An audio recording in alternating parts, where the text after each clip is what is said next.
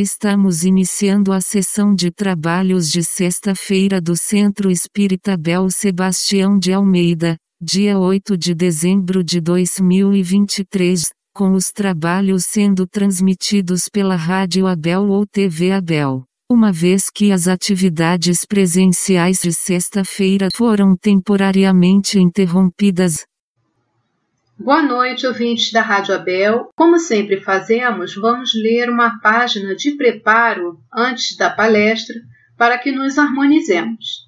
A página de hoje foi retirada do livro Filho de Deus, pelo espírito Joana de Ângeles, e psicografia de Valdo Pereira Franco. É intitulada Deus Sabe. Há momentos muito difíceis que parecem insuperáveis, enriquecidos de problemas e dores que se prolongam, intermináveis, ignorados pelos mais próximos afetos, mas que Deus sabe. Muitas vezes te sentirás à borda de precipícios profundos, em desespero e por todos abandonado.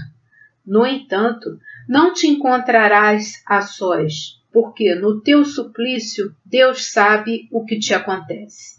Injustiçado e sob o estigma de calúnias destruidoras, quando experimentando incomum angústia, estás a ponto de desertar da luta, confia mais um pouco e espera, porque Deus sabe a razão do que te ocorre vitimado por cruel surpresa do destino que te impossibilita levar adiante os planos bem formulados, não te rebeles, entregando-te à desesperação, porque Deus sabe que assim é melhor para ti.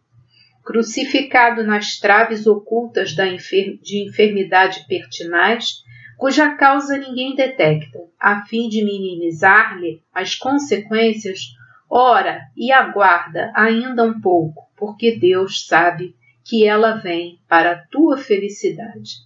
Deus sabe tudo, basta que te deixes conduzir por Ele, e sintonizado com a sua misericórdia e sabedoria, busca realizar o melhor, assinalando o teu caminho com as pegadas de luz características de quem se entregou a Deus e em Deus progride. Uma ótima palestra a todos. Boa noite, meus irmãos, ouvintes da Rádio Abel. Hoje, sexta-feira, dia de estudarmos o Livro dos Espíritos. Vamos rogar a Deus que nos envolva, que nos ampare, para que esses estudos possam realmente trazer ensinamentos para nos auxiliar a nossa caminhada evolutiva. Hoje nós estamos responsáveis pelo estudo de, da lei de adoração, falando sobre o objetivo da adoração. Esse é o capítulo 2 do livro 3 do Livro dos Espíritos. Mas antes, vamos ler uma página do livro Filhos de Deus, editado pelo Espírito Joana de Ângeles e tendo a psicografia através de Divaldo Pereira Franco. É a lição 24, intitulada Oração em Ti. E a Joana nos diz: O homem consciente ou inconscientemente, necessita comunicar-se com Deus. A presença latente da divindade impele-o a buscar a fonte inexaurível, a fim de nutrir-se da energia mantenedora da vida. Uma secreta intuição reminiscência de experiências já vividas ou inspiração para o encontro, fala da realidade superior, concitando ao estabelecimento de uma ponte de duas vias. por onde sigam os apelos e por onde retornem as respostas. O recurso mais valioso para este desiderato é, a é o da oração. Quando penetras o aposento interior da alma, guiado pela luz da oração, logras comungar com Deus ali presente, podendo alimentar-te nessa poderosa força geradora de valores elevados. São estimulados os recursos já existentes, que assomam em forma de coragem, de paz e de alegria. Desanuviam-se as sombras pesadas que obscurecem a inteligência, entorpecendo os sentimentos. O equilíbrio interior se recompõe e a escala dos bens altera-se do imediato para o mediato, do transitório para o permanente, face a uma hábil visualização da própria realidade. A oração é a mais forte, é o mais forte estímulo que a alma pode dispor para planificar-se. Ela reergue o ser e o metamorfoseia em razão da substância de que se constitui, abrindo espaços mentais para a ação edificante, sem a qual a vida em si mesma perde o sentido, perde a significação. A luz acesa na sombra é pão nutriente na escassez, é força na debilidade, é gozo na paisagem erma da soledade. Com a oração, redescobres a finalidade da tua existência terrena e superas todos os percalços que parecem impedir-te ao avanço. Faze da oração um hábito e deixa que a luz e o entendimento te fortaleçam na vida diária, à medida que te dediques a todas as tarefas que te dizem respeito, jovial e feliz. Joana de Ângeles Agora, meus irmãos, vamos elevar os nossos pensamentos ao Pai de infinita bondade, rogando bênçãos amorosas para nos envolver e amparar, através desses benfeitores espirituais, trabalhadores da casa de Abel Sebastião de Almeida, para nos fortalecer, nos sustentar nesse momento, Senhor, onde vamos estudar um pouco o livro dos Espíritos. Que o teu amor de bênção, Senhor, nos abençoe abençoe todos os nossos irmãos ouvintes, encarnados e desencarnados. Graças a Deus. Então, meus irmãos, dando continuidade da lei de adoração, nós vamos primeiro conceituar o que seja o adoração. No Dicionário de Filosofia Espírita de Lamartine Palhano Júnior, ele nos diz que adoração é para o espírita a elevação do pensamento a Deus, pois pela oração a alma se aproxima de Deus. E Deus, para ser adorado, quer duas coisas daquele que ora: o reconhecimento da sua paternidade divina e que se faça a sua vontade. Com a oração, reconhece-se a sua paternidade.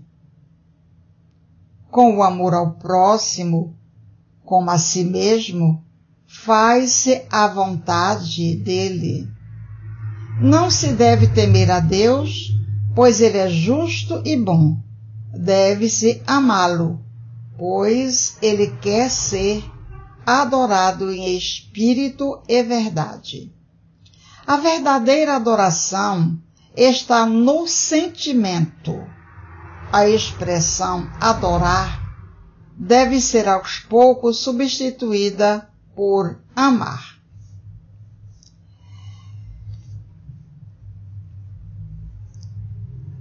Então, a gente vai perceber, pelo que nos define Palhano Júnior, que a adoração é um comportamento. E esse comportamento é exatamente aquele que vai nos guiar para nos aproximarmos de Deus. E ele também diz que existem dois meios para nos aproximarmos de Deus, né? É, reconhecendo a paternidade de Deus e a segunda, o segundo ponto é que a gente faça ao próximo aquilo que nós gostaríamos que fosse feito para conosco mesmo, né? Então, além de reconhecer a paternidade de Deus, a gente tem que amar o próximo como amamos a nós mesmos, né? Então, dessa maneira, esse, essa adoração, como a gente já falou, é um comportamento divino, né? E a gente sabe que essa lei divina é a única que torna o homem feliz é a única que faz com que ele possa ser feliz. Toda vez que nós achamos é, que, deve, que podemos burlar a lei divina, nós sofremos. Nós só encontramos alívio para as nossas dores morais quando nós estamos é, satisfazendo a lei de Deus. E é justamente esse o, o meio que nós vamos adorar a Deus é através do bem que nós podemos fazer ao próximo, porque essa é a melhor forma de nós adorarmos a Deus, de nós amarmos a Deus, né? E então a gente, se a gente sabe que a adoração é um comportamento e que esse comportamento se baseia na solidariedade, na indulgência, na caridade que nós podemos fazer ao próximo, a gente pode também dizer que a adoração é o BIP, né? É o, a benevolência, a indulgência e o perdão que são caracterizados por Jesus para definir a caridade, né? O BIP, a benevolência para com todos, a indulgência para com as imperfeições dos outros e o perdão das ofensas. Então a gente vai percebendo que tudo está bem arrumadinho, né?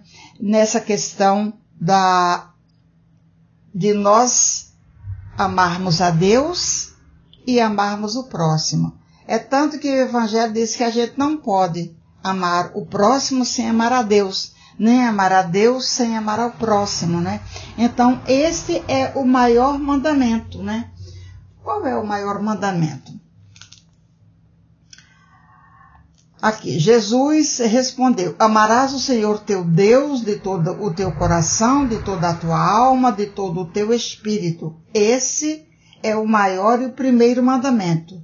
E aqui está o segundo, que é semelhante ao primeiro: Amarás o teu próximo como a ti mesmo toda a lei e os profetas se acham contidos nesses dois mandamentos. Essa colocação está no Evangelho de Mateus, no capítulo 22, versículos 34 a 40. Então, aqui no Evangelho, ele está falando justamente sobre o mandamento maior, que é esse de amar a Deus e amar ao próximo. E ele diz que a caridade e a humildade é, são os únicos meios para a salvação. O egoísmo e o orgulho, que são é, contraditórios, né, é o meio para a perdição, quer dizer, para a dor, para o sofrimento. Esse princípio se acha formulado nos seguintes precisos, precisos termos que nós já falamos, que é justamente aquela, as palavras de Jesus sobre amar a Deus, amar o próximo e amar a nós mesmos, né? Então a gente vai perceber que quando a gente é, está seguindo a lei divina, a gente está dentro desse conceito do bem e a gente não vai sofrer. Mas se nós nos afastarmos desse conceito, se nós afastarmos além do conceito da prática, nós estaremos é, comprando é, o nosso pacote de dor, não é? E esta, essa questão de dor e sofrimento é, vem tudo pelas nossas escolhas, são escolhas nossas, né? Porque aqui a Joana Anjos diz no, no livro Momentos de Alegria que há dois mecanismos eficazes para o, para o nosso progresso.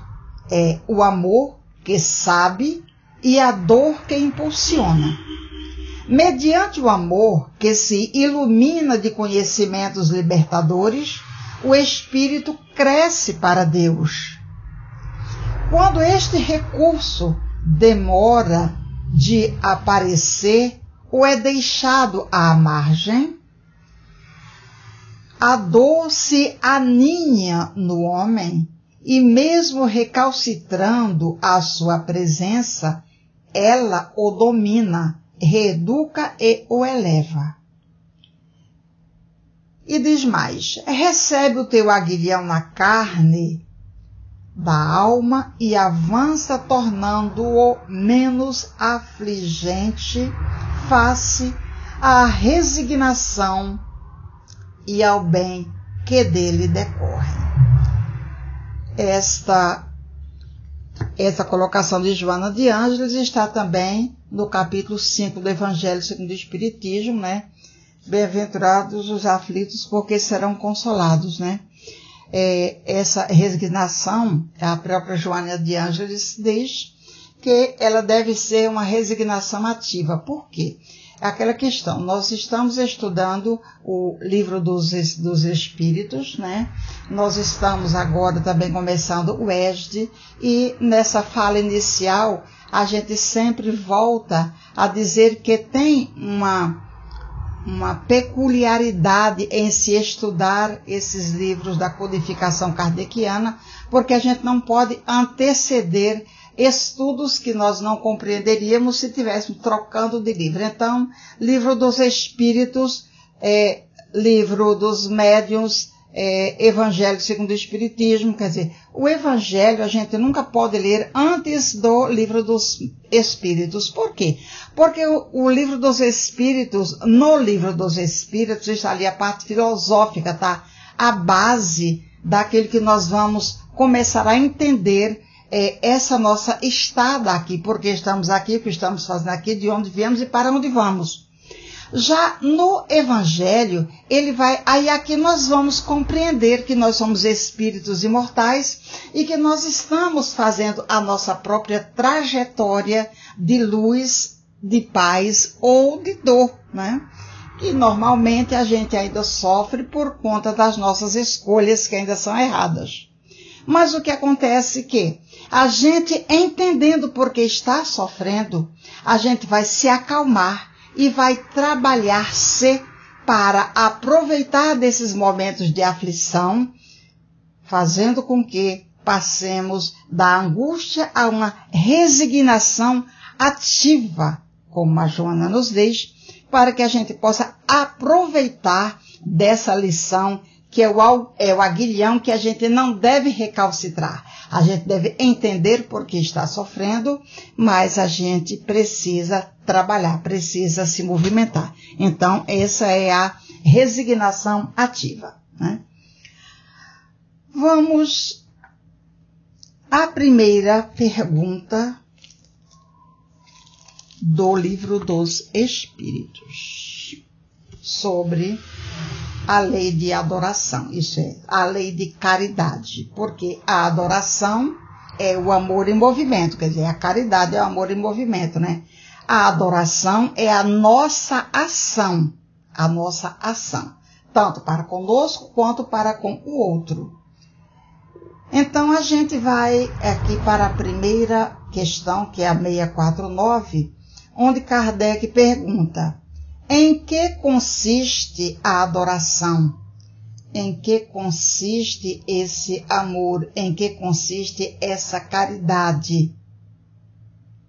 E a resposta é: na elevação do pensamento a Deus. Isso é, na prece. Elevar o pensamento a Deus é orar a Deus, é elevar o pensamento àqueles em quem nós confiamos, é elevar o pensamento à nossa alma, fazendo um, uma rogativa àqueles que nós estamos querendo que nos ajudem. Nesse caso aqui, a gente está falando sobre Deus. Então, é a elevação do pensamento a Deus. E deste, pela adoração, aproxima o homem, das, o homem a sua alma. Então, esse pensamento equilibrado através da prece, né? Através dessa caridade, através desse amor, através desse bem que a gente faça ao próximo, né? É que a gente vai se aproximar, né? De Deus. É que nós aproximamos a nossa alma de Deus. Então a gente tem uma luta constante, né, com relação a essa questão, porque aí nós vamos ter que nos habilitar a fazer o bem. A gente acha que é muito fácil fazer o bem, que é só chegar e, comprar alguma coisa e sair e dar para o outro. Isso é doar. Ou isso é, isso é dar. Doar, fazer o bem, é quando nós nos doamos também. É quando nós estamos é, acolhendo um irmão nosso, é quando nós estamos levando uma refeição ao nosso irmão, é quando nós estamos é, é, oferecendo o nosso ouvido para que ele possa, é, num momento de, digamos até de atendimento fraterno, falar aquilo que está na sua alma, aquilo que angustia. Também é, levar um prato de comida, né? Mas não é só simplesmente aquele prato de comida. A gente tem que condimentar, né? A gente sempre fala que mesmo quando nós estamos fazendo é, na casa espírita a, a, aquele alimento para levar aos nossos irmãos que estão é, em situação de rua, a gente deve sempre estar com um pensamento elevado. Por quê? Porque quando a gente é, faz esse pensamento, quando a gente tem esse pensamento, é, mesmo que não seja formalizado uma prece em si, mas o pensamento elevado a Deus, ele vai é, inundar aquela nossa ação, aquele alimento com fluidos benéficos. Então, diz o Evangelho que a gente sempre deve elevar o nosso pensamento, rogando para que tenhamos sucesso numa ação que nós estejamos fazendo, né? E ao final dela, agradecermos. Essa é uma forma de a gente santificar aquele que nós estamos fazendo. Então isso é muito interessante e às vezes a gente nem é, pensa muito nisso. A gente acha que é, de qualquer maneira é só levar a comida, é só entregar. Não é assim a gente se isso é, não é para o outro, é para nós. Essa ação de orar, de elevar o pensamento a Deus, de entrar em contato com os benfeitores espirituais, de nos solidarizarmos com a dor do outro através da nossa própria alegria, da nossa própria é, é, oração, isso é santificar aquele que nós estamos fazendo. Né? E, naturalmente, no início ainda é muito, às vezes até penoso, difícil, a gente faz uma oração assim meio truncada, né? Mas quando a gente começa a criar o hábito de orar, de entrar em contato com essas entidades, de orar a Deus, né? A gente vai se tornando mais leve e naturalmente vai se tornando também mais hábil a fazer esse bem maior, né? E isso conquista, porque a, a, espiritualidade está percebendo que nós fazemos esse sacrifício. E esse é um sacrifício que agrada a Deus e também atrai para a nossa presença os benfeitores espirituais, porque eles vêm em nosso socorro. Quando a gente pensa, lembra que falou aqui logo no início do pensamento? Quando a gente pensa, eles percebem, né? O plano espiritual percebe que nós estamos pensando. E muitas das vezes nós ainda temos dificuldade de desenvolver aquele pensamento, quanto mais aquela ação. Então, quando nós pensamos, nós estamos atraindo, dependendo do pensamento, um bom espírito para a nossa, é, digamos, para o nosso lado. Tipo assim, ele diz assim, olha, já está pensando no bem, então está na hora de a gente chegar junto para auxiliar, para dar, digamos, aquela, aquele reforço, né? E a gente não tem nem essa ideia porque a gente não está vendo, mas é preciso que a gente saiba, quando a gente abre a nossa mente para emitir um pensamento, né? Porque é a gente está levando esse mesmo pensamento, essa mesma energia àqueles que estão ao nosso redor e eles vão perceber. Então é melhor que a gente pense melhor para que a gente também seja melhormente auxiliado, né? Então aqui ele diz assim, na elevação do pensamento a Deus. Então, essa é a elevação desse pensamento a Deus. A gente diz assim, ó oh, Senhor, eu quero. Sim, tudo bem, a gente faz uma rogativa, mas na verdade, esse pensamento, ele é muito mais amplo. Ele é uma energia que circunda a nossa vida, né? Ele faz com que a gente atraia e fique nessa nessa troca, digamos, de energia, né? Com, entre os encarnados e desencarnados nessa rede imensa que nós nos entrecruzamos o dia inteiro para que a gente possa realmente começar a filtrar aquilo que realmente nós queremos fazer e também filtrar quem chega até nós, né? Então, o pensamento, ele é a maquete de tudo o que se tem, de tudo o que se faz na vida física e na vida espiritual. Inclusive, falando em vida espiritual, o pensamento daqueles benfeitores espirituais que são especialistas em fazer, digamos, construções, né? São os arquitetos do mundo espiritual. O pensamento deles é tão equilibrado que eles pensam, eles emitem aquele pensamento, aquela maquete, e ali a vontade faz com que, digamos, pro, ele projetou com pensamento e a vontade faz com que aquele projeto, digamos, se realize, se concretize. Por exemplo, o nosso lar, a colônia nosso lar, como todas as outras colônias, foram feitas desse, dessa mesma maneira. Houve um projeto através do pensamento e através da vontade, espíritos que são os, os construtores espirituais, eles vão ali e fazem com que aquilo se é, é, permaneça, quer dizer, aquilo se crie ali naquele momento. É, são os co-criadores, né? Então, aquilo permanece. Mas se aqueles espíritos é, se desiludissem daquele projeto e deixassem de, digamos, o seu pensamento, afrouxasse o seu pensamento naquele sentido, tudo aquilo ruiria. Tudo aquilo ruiria. Então, é preciso ter, claro que a gente está falando isso de uma forma assim bem é, bem nossa, não é? Mas aqueles espíritos, eles já são forjados moralmente para manter, eles já têm a capacidade de manter aquelas construções que eles fazem. Imagine o pensamento de Deus, não é? Imagina o pensamento de Deus. Por quê? É, a, a, lei, a lei divina, né? É, a organização, quer dizer, a lei de Deus é a organização do pensamento dele para controlar a atuação das leis que ele criou e que nos sustentam. Então, o pensamento divino, ele é realmente divino, né? Ele é tudo, porque ele sustenta. É uma força que nós não temos condição de, é, de conhecer ainda, né? A gente sabe que existe, mas não temos palavras, não temos é, instrumentalidade para é, é, discernir ou,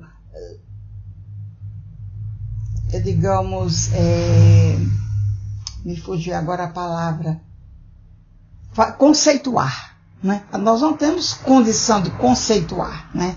Nós estamos trabalhando para compreender Deus. Um dia nós o compreenderemos, principalmente quando chegarmos àquela condição de Jesus que todos estamos é, devagar, mas estamos trabalhando para nos aproximarmos de, dessa da divindade, não é?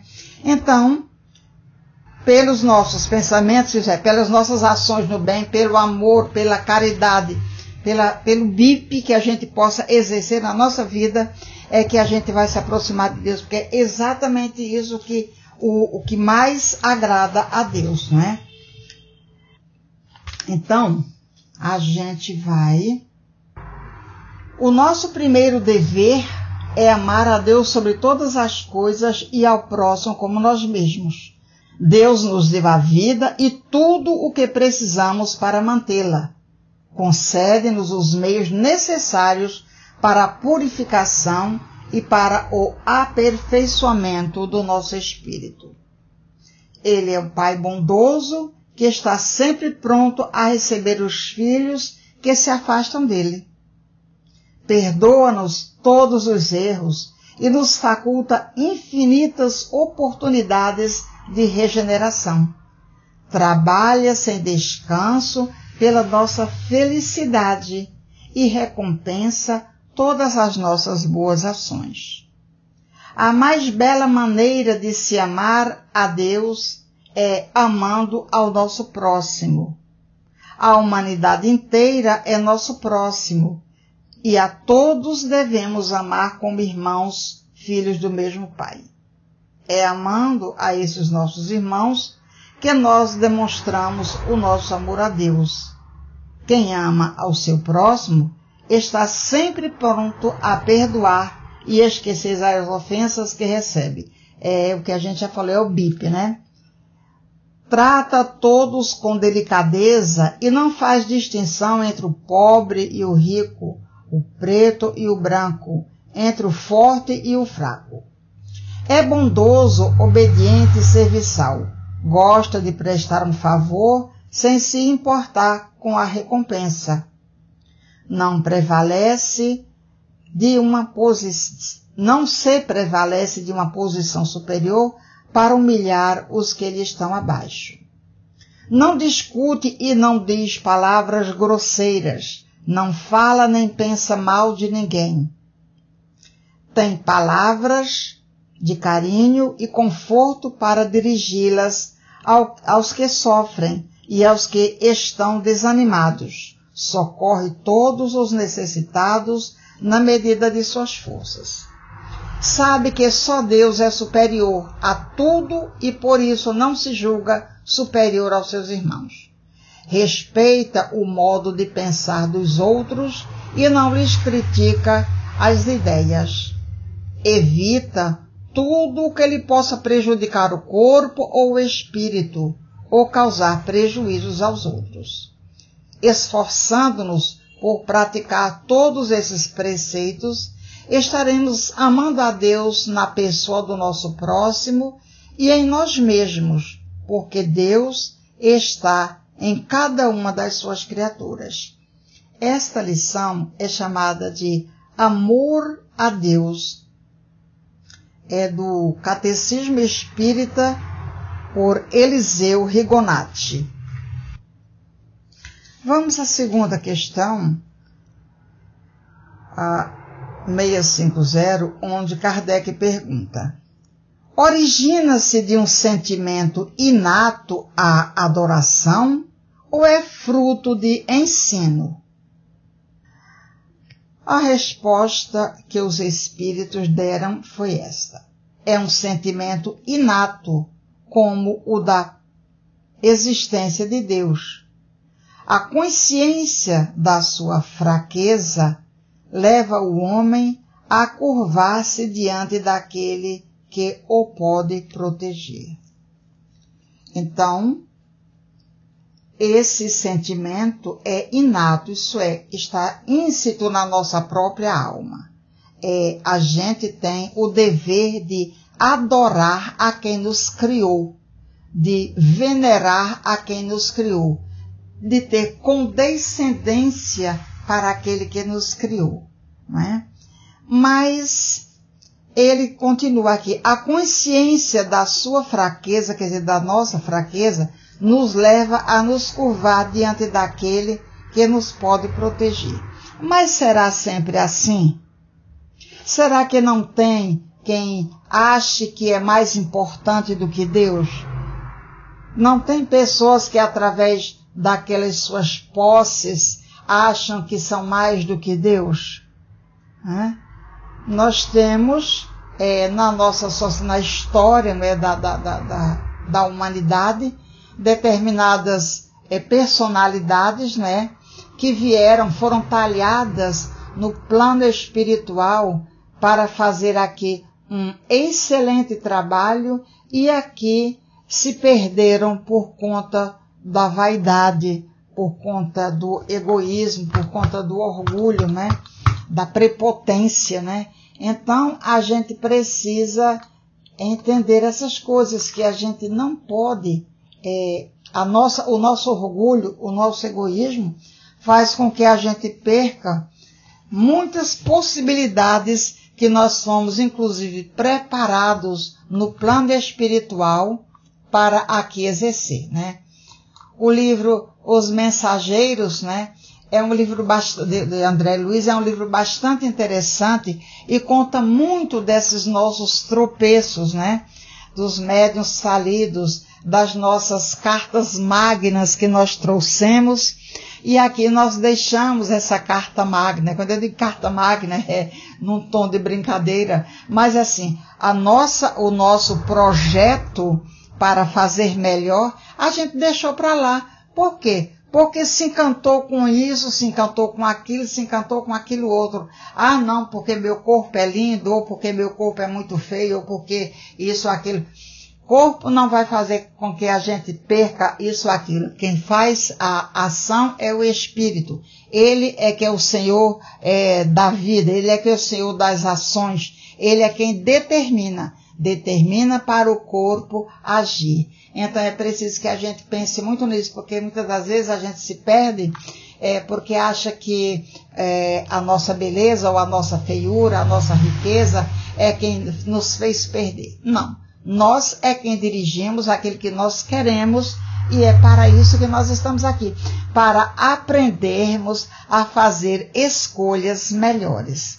A lei divina, a lei natural, é para todos nós e nós só sofremos quando nós nos afastamos dela. Mas como assim essa questão de a gente sempre pergunta muito, como é que eu vou saber que a lei divina está em mim? A lei divina está íncita na nossa consciência, na nossa alma. Nós sofremos quando nos afastamos dela, né?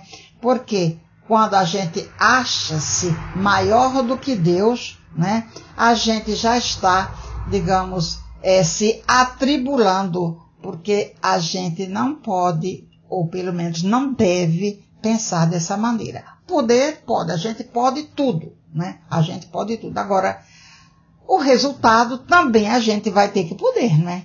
Porque a gente vive em cima de, do resultado daquilo que a gente fez no passado. Se a gente quer um futuro melhor, a gente tem que se trabalhar melhor agora.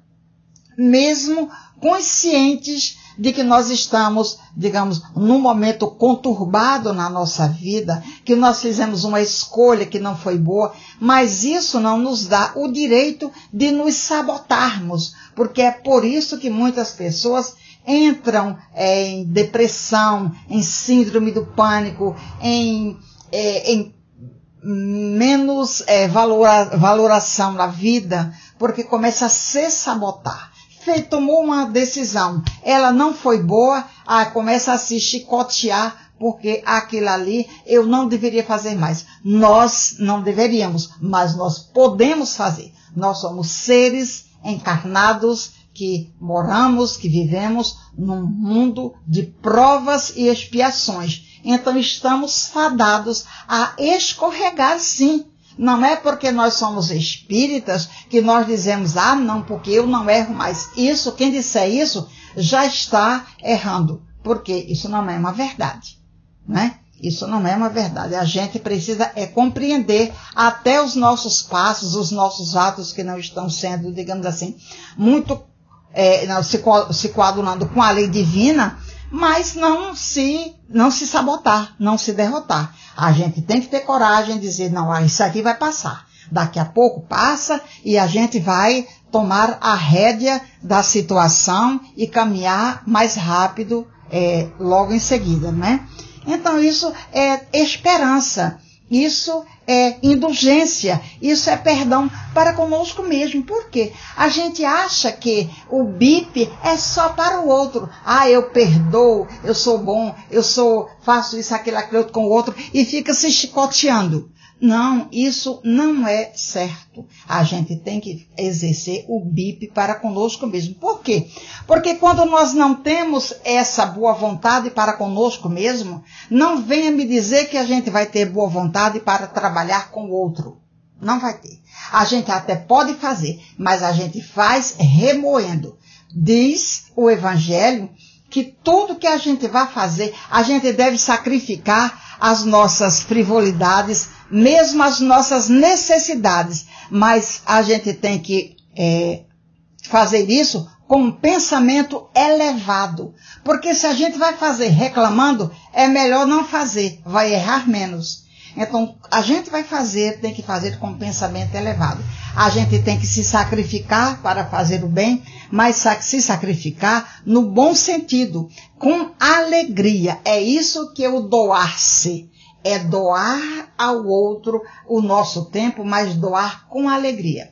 Se a gente vai se reclamar, já perdeu o fruto dessas, dessa ação, não é? Então vamos aqui. É, essa questão de, de, da, do sentimento inato, né? A gente vai aqui ler um pouco nesse livro Estudos Espíritas, também de Joana de Ângeles, hoje só da Joana de Ângeles, né? E de Valdo Franco, que ele vai falar sobre a lei. E ele diz o seguinte, conceito, qualquer diretriz ou norma estabelecida no seio de uma comunidade constitui intrinsecamente a lei. Desde as primeiras agregações humanas no recuado dos tempos, surgiram por exigência do progresso impositivos para o comportamento social, que a pouco e pouco adquiriram dimensão jurídica. Assim, hábitos, conceitos, modos e modas, formulações éticas e religiosas surgiram paulatinamente, estabelecendo bases para os conglomerados sociais com os altos objetivos de preservação do indivíduo, da família e da sociedade. Então, são coisas que estão já no nosso ser, é, está na nossa maquete, né? Os primeiros códigos surgiram da necessidade de o homem manter padrões de equilíbrio individual e geral, impondo-se linhas de segurança através das quais o grupo se unia para progredir. Na defesa e preservação da vida em face dos fatores climatéricos, das agressões animais, dos instintos inerentes à individualidade, compulsoriamente estabeleceram os primeiros deveres, que foram criando raízes e transformando-se em hábitos, estruturas primeiras das leis humanas. Higiene, convívio comunitário, respeito a si mesmo e aos outros, intercâmbio entre os grupos em prol da sobrevivência e negociações para preservação grupal lentamente se transmitiram, gerando leis que, aceitas ou não, se transformaram em códigos estruturadores da ética, da religião e da justiça. Parece que nós estamos aqui fazendo uma releitura né, do nosso momento atual. Né? Veja bem, a gente está passando por esse momento bastante difícil, né? Mas aqui está dizendo, olha, e a gente nunca, a gente só vai ver isso quando a gente está, digamos, no, na dor, né? Aqui, ele diz o seguinte, a Joana diz, na defesa da preservação da vida em face dos fatores climatéricos, das agressões animais, dos instintos inerentes à individualidade compulsoriamente estabelecer os primeiros deveres, os primeiros deveres que foram criando raízes e transformando-se em hábitos. Olha aí. Estruturas primeiras das leis humanas. Os hábitos de higiene, de convívio comunitário, de respeito a si mesmo e aos outros, intercâmbios entre os grupos em prol da sobrevivência e preservação grupal, né? Então a gente percebe que nós estamos hoje atravessando um momento onde nós desrespeitamos esses hábitos, onde nós desrespeitamos essas leis, né? leis primeiras, higiene, convívio comunitário, respeito a si mesmo e aos outros. Estamos sofrendo as consequências, então é preciso que a gente é, utilize esse, esse, esse conceito, né, é, através desses estudos, para que a gente possa realmente perceber que todos nós temos uma parcela de responsabilidade em todo esse contexto, para que a gente possa realmente respeitar as leis dos homens, respeitar as leis divinas, para que a gente tenha momentos melhores, né? Vamos ver aqui a outra questão. Questão 651. Kardec perguntou: terá havido povos destituídos de todo sentimento de adoração?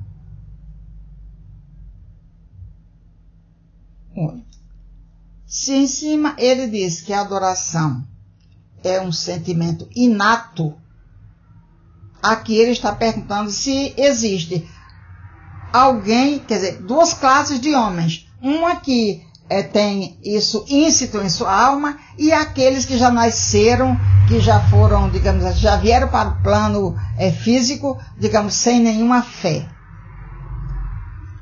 Olha a resposta. Não. Que nunca houve povos de ateus todos compreendem que acima de tudo há um ente supremo. A gente vai perceber aqui, por um exemplo bastante simples, não é? Que isso é uma verdade. Nós vemos é, aquelas, aquelas criaturas que moram, que vivem dentro das matas, né? Ou digamos os, os índios, né? os civícolas, né? Que são pessoas que hoje já tem muitos que são civilizados, que entram em contato conosco, que já estudam, que já até fazem até faculdade.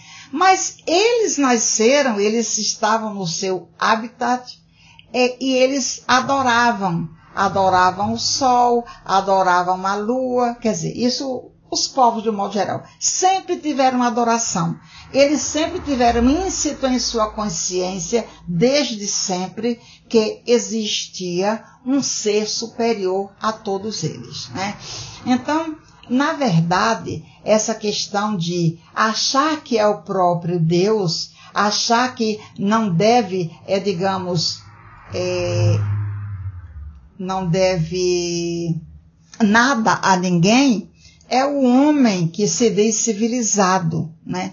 Mas os espíritos dizem que nós estamos, nós ainda não somos seres civilizados. Nós ainda não sabemos ser nem seres sociais, né? A gente ainda está um tanto longe disso aí. Então é preciso que a gente é, perceba que essa questão do homem que se rebela e acha que ele é o próprio Deus, ele é o primeiro a colher os resultados, né? Nós vemos é, pessoas que têm fortunas imensas, mas que não têm paz, não tem é, equilíbrio, não tem é, estrutura, digamos, para viver uma vida alegre, né? São pessoas que saem com um secto de seguranças ao seu lado. Isso é ter, isso é, isso é viver bem? Ter muito dinheiro, porque tem uns que têm muito dinheiro e poder, tem outros que só têm poder e não têm dinheiro. Então, mas de qualquer maneira, são pessoas assim que, não, eu não estou dizendo todas, né? Mas são pessoas assim, um tanto arrogantes, que terminam sofrendo as consequências das suas próprias escolhas, né? da sua própria falta de fé. Então, vamos aqui. Então, a gente já sabe que nunca teve povos é, ateus, né? A 652. Poder-se-á considerar a lei natural como fonte originária da adoração? A lei natural lei natural. Então, aqui, divisão da lei natural é a questão 647. Toda a lei de Deus está contida na máxima do amor ao próximo ensinada por Jesus. Então, se ele pergunta, pode-se considerar a lei natural como fonte originária da adoração? Quer dizer, da caridade, do amor ao próximo, do amor a Deus, daquilo que nós podemos fazer para agradar a Deus? Sim, a lei natural é a base, né? A adoração está na lei natural, pois resulta de um sentimento inato no homem. Olha aí, a gente já traz isso conosco, já está no nosso bojo. Por quê? Porque nós temos uma filiação divina. Quem nos fez foi Deus. Então nós somos sementes boas. Nós temos uma semente, Jesus disse, há de brilhar a vossa luz. Né? Nós somos uma semente boa. Muitas das vezes a gente não acha isso, né? porque a gente mesmo se enlameia, se enxovalha nas nossas próprias escolhas, nos nossos próprios pensamentos. Mas nós somos sementes boas. Deus nos fez simples e ignorantes, mas puros nós saímos limpos das mãos do Criador. Então, Ele quer que nós é, nos limpemos, que nós aprendamos, que nós é, nos elevemos moralmente para voltar a Ele. Não apenas como limpos, mas como sábios também. Então, a adoração está na lei natural, pois resulta de um sentimento inato no homem. Por essa razão, é que existe entre todos os povos, se bem que sob formas diferentes. Claro, claro. É, é um, um acredita em Buda, outro segue Zoroastro, outro segue Jesus, outro segue é, e por aí vai, né? São vários, várias, várias correntes religiosas também, não é? Mas na verdade todas essas correntes religiosas, elas levam a um único ser que é Deus. Pode ter um nome diferente, mas é a Deus que elas levam, né? Então, a gente vai perceber que é muito interessante a gente ficar, é, fazer esses pequenos estudos, né? Mas que vão chamar muito a nossa atenção para que a gente possa perceber que sem Deus a gente não é nada. E quando a gente fala em Deus, a gente fala em oração. Quando a gente fala em oração, a gente fala em caridade. Quando a gente fala em caridade, a gente fala no BIP. Benevolência, indulgência e perdão. Aqui nós temos mais uma lição do livro Momentos de Coragem, também de Joana de Ângeles, onde ela nos diz o seguinte. É inadiável se eleja entre o bem e o mal o que é de melhor para a vida, mais profícuo, mais salutar, mais aprazível e pacificador. Através da oração será fácil discernir, escolher e adotar qual o caminho mais seguro e feliz. Olha que coisa interessante. A prece autêntica, aquela que brota do coração buscando Deus, a Ele se entregando, torna-se um escudo de segurança, de defesa, uma proteção contra os elementos perniciosos que vigem interiormente no homem ou que vem de fora tentando agredi-lo. A prece nos favorece bastante nessa defesa, né? Só aparentemente se pode vencer um homem de fé, um homem que ora. Nunca, porém, se conseguirá dominá-lo. Ele é sempre livre e está sempre em paz. Nada o perturba, porque não teme a nada. A nada ambiciona, somente anelando por alcançar a perfeição. A prece é a salvação da vida. Sem ela, o homem enlouquece. Do livro Momentos de Coragem e a lição é a lição 11, intitulada No Momento Exato. Então, meus irmãos, é muito importante a gente orar é muito importante a gente não fazer aquela prece é, decorada, né? Andando, correndo é, e fazendo Pai Nosso. Não, Pai Nosso é, é uma prece maravilhosa, mas é preciso que a gente pare, né? Para pensar, para refletir em cada uma daquelas propostas que Jesus faz ali, em cada uma daquelas rogativas que Jesus faz ali quando ele resolveu ensinar os apóstolos a orar, né? Então vamos ter esse cuidado, vamos perceber que o evangelho no lar é uma luz que nós acendemos. É, normalmente se pede para fazer o evangelho no lar uma vez por semana, mas nós estamos num momento tão crucial da nossa vida que precisamos fazer em regime de urgência, como me falou o irmão Abel uma vez, leia o Evangelho diariamente. Então vamos fazer isso.